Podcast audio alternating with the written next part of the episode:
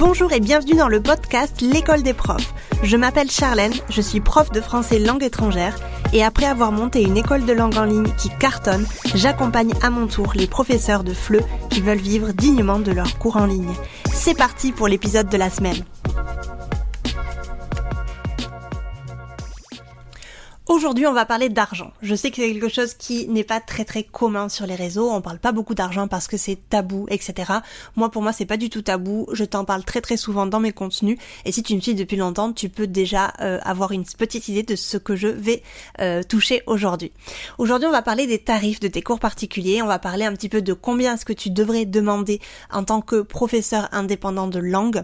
Euh, si tu es professeur de maths, de physique, de géographie, d'histoire, ça veut tout à fait, ça peut tout à fait être ok pour toi tout ce que je vais dire aujourd'hui, mais en tout cas on va parler de tarifs pour tes cours particuliers.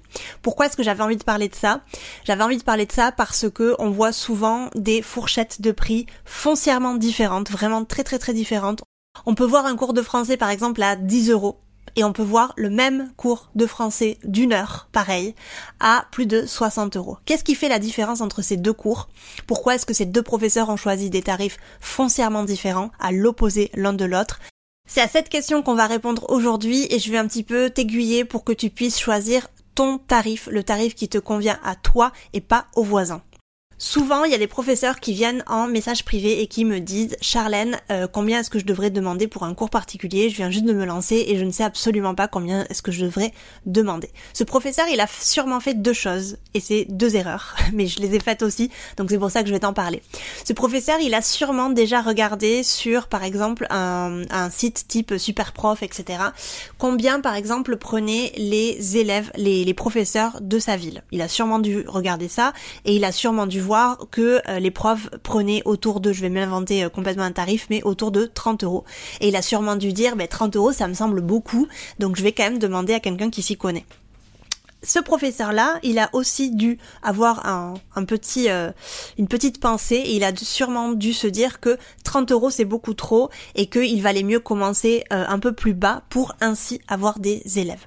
Cette pensée, elle vient complètement de la peur, elle vient de la peur de ne pas trouver d'élèves et elle vient de la crainte vraiment de ne pas arriver à réussir dans ce milieu-là.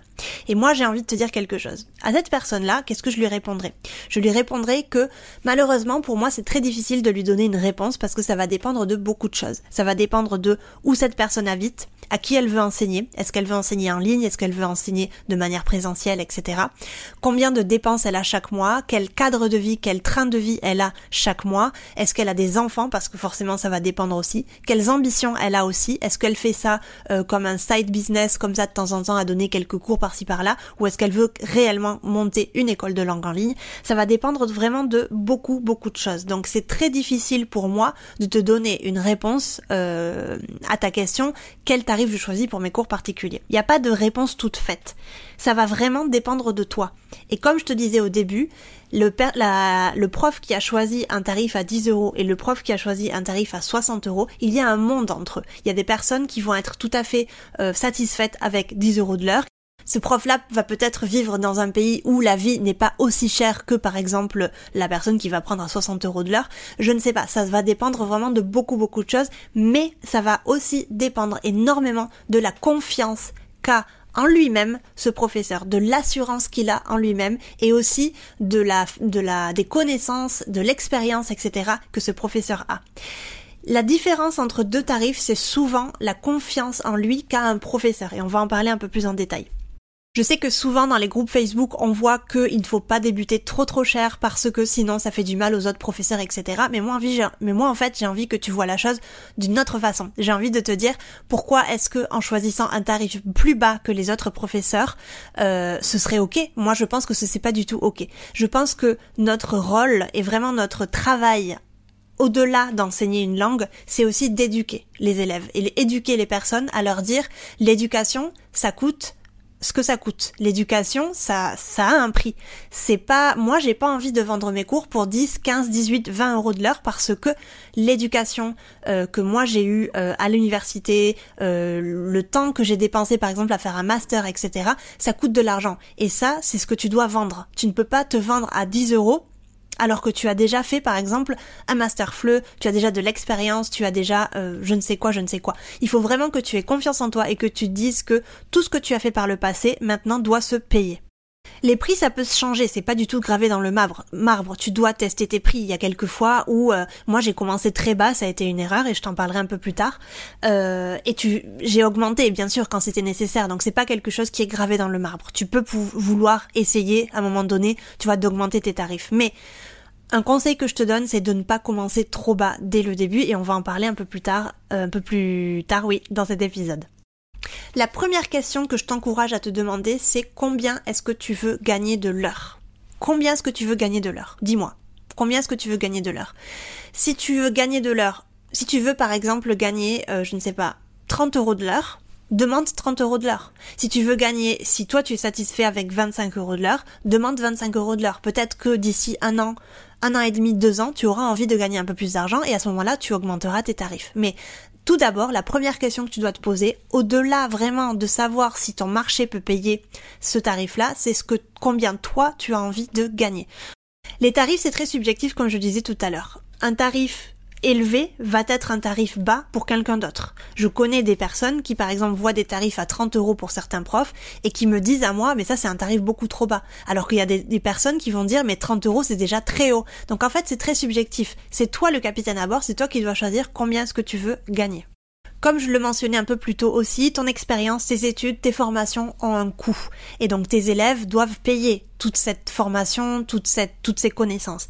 Les élèves, généralement, ils vont payer ce que toi tu vaux et c'est à toi de décider ce que toi tu vaux, finalement. Donc, combien est-ce que toi tu vaux? Combien tu penses qu'une heure de cours avec toi serait euh, intéressant de demander? Est-ce que tu penses qu'en demandant 30 euros, euh, tu ne te sens pas euh, assez valorisé? Ou est-ce qu'au contraire, en demandant 30 euros, c'est trop pour toi et tu n'es pas encore à l'aise? C'est très important que tu choisisses effectivement un tarif avec lequel tu es à l'aise tu verras que euh, petit à petit, quand tu vas gagner en confiance, quand tu vas gagner en assurance, quand tu vas avoir de plus en plus d'élèves et que tu vas avoir de plus en plus de bons témoignages, tu auras envie d'augmenter tes tarifs. C'est quelque chose qui est complètement euh, complètement logique. Tu auras envie d'augmenter tes tarifs et tu vas le faire avec le temps parce que tu auras la confiance en toi. Tu auras des personnes qui vont euh, vraiment te conforter dans ta dans ta décision et qui vont être là et que tu vas voir que en fait, si ces personnes-là sont là avec moi, c'est parce que je suis un bon professeur, c'est parce que ma valeur est intéressante, c'est pas parce que je demande tant de l'heure.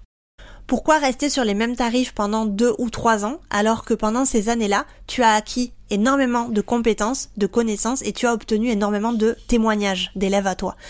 Si tu commences trop bas, tu vas avoir bien évidemment plus de mal à arriver à un tarif décent pour tes élèves. Et je te le dis en connaissance de cause parce que je suis euh, moi-même, j'ai été moi-même euh, fautive dans ça. J'ai commencé beaucoup trop bas parce que moi aussi j'avais peur de demander un tarif trop élevé.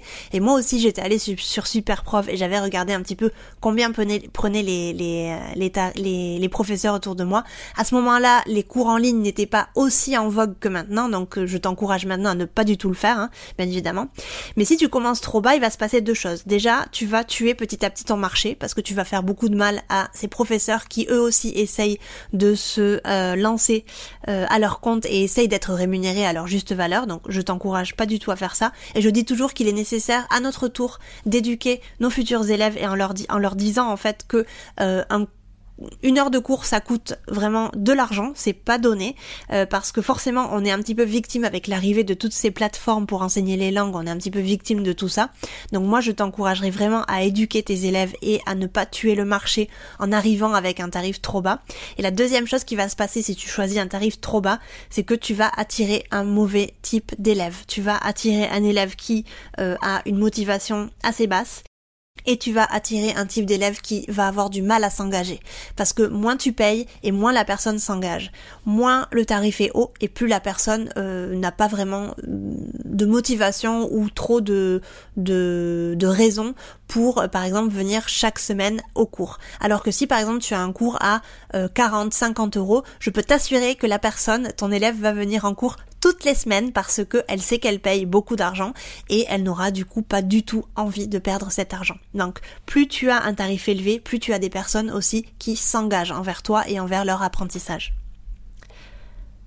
Quand j'entends des professeurs disent que ah les élèves ils sont toujours intéressés que par du gratuit ou, par du pas cher, ben moi je suis absolument pas d'accord avec ça, sincèrement.